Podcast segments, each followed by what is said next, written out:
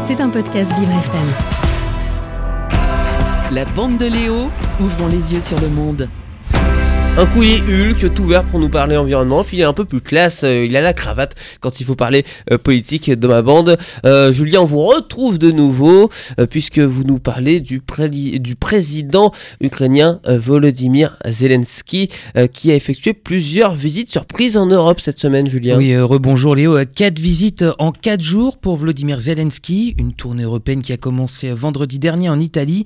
Le président ukrainien s'est rendu à Rome. Il a notamment rencontré le pape François. Ensemble, ils ont discuté pendant un peu plus euh, d'une heure. Samedi, il s'est rendu ensuite euh, en Allemagne, à Berlin. Et dimanche, nouvelle surprise avec l'annonce de sa venue en France.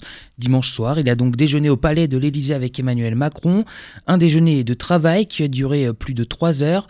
Le lendemain, lundi matin, aux alentours de 8 heures, Vladimir Zelensky a indiqué sur son compte Twitter qu'il quittait Paris pour rejoindre Londres, je cite, Aujourd'hui, Londres, je rencontrerai mon ami Richie, euh, Richie euh, Sunak, qui est donc, je le rappelle, le premier ministre britannique. Alors effectivement, vous l'avez dit Léo, c'était des visites euh, surprises, elles n'étaient pas prévues en amont, ou du moins elles sont restées secrètes jusqu'à la dernière minute. Peut-être on peut s'imaginer pour des raisons de sécurité évidentes, parce qu'il faut le dire, c'est assez rare que le président ukrainien fasse des déplacements en dehors des frontières ukrainiennes.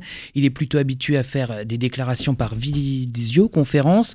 Dans tous les cas, ce sont des visites particulièrement importantes qu'il a effectuées moi j'aime bien les, surprises en tout cas. Et des visites qui sont surtout importantes effectivement car euh, il est venu demander des armes aux pays occidentaux, Volodymyr oui, Zelensky? Oui, euh, tout à fait car depuis plusieurs semaines l'Ukraine prépare sa grande contre-offensive face à la Russie. L'Ukraine qui manque d'armes. Le président ukrainien a donc effectué cette tournée européenne pour avoir le soutien de plusieurs pays.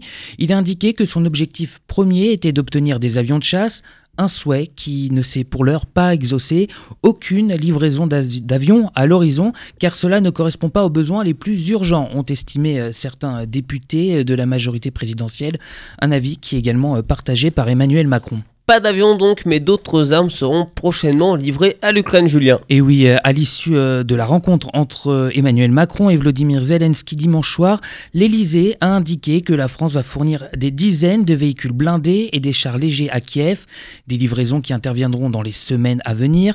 Lundi matin, avant sa venue au Royaume-Uni, Downing Street a annoncé également la livraison prochaine de plusieurs centaines de missiles antiaériens ainsi que des drones d'attaque, de nouvelles armes aussi fournies euh, par l'Allemagne. Alors euh, les armes allemandes qui seront livrées n'ont pas encore été détaillées, mais on sait déjà que la valeur totale de celle-ci représente 2,7 milliards d'euros.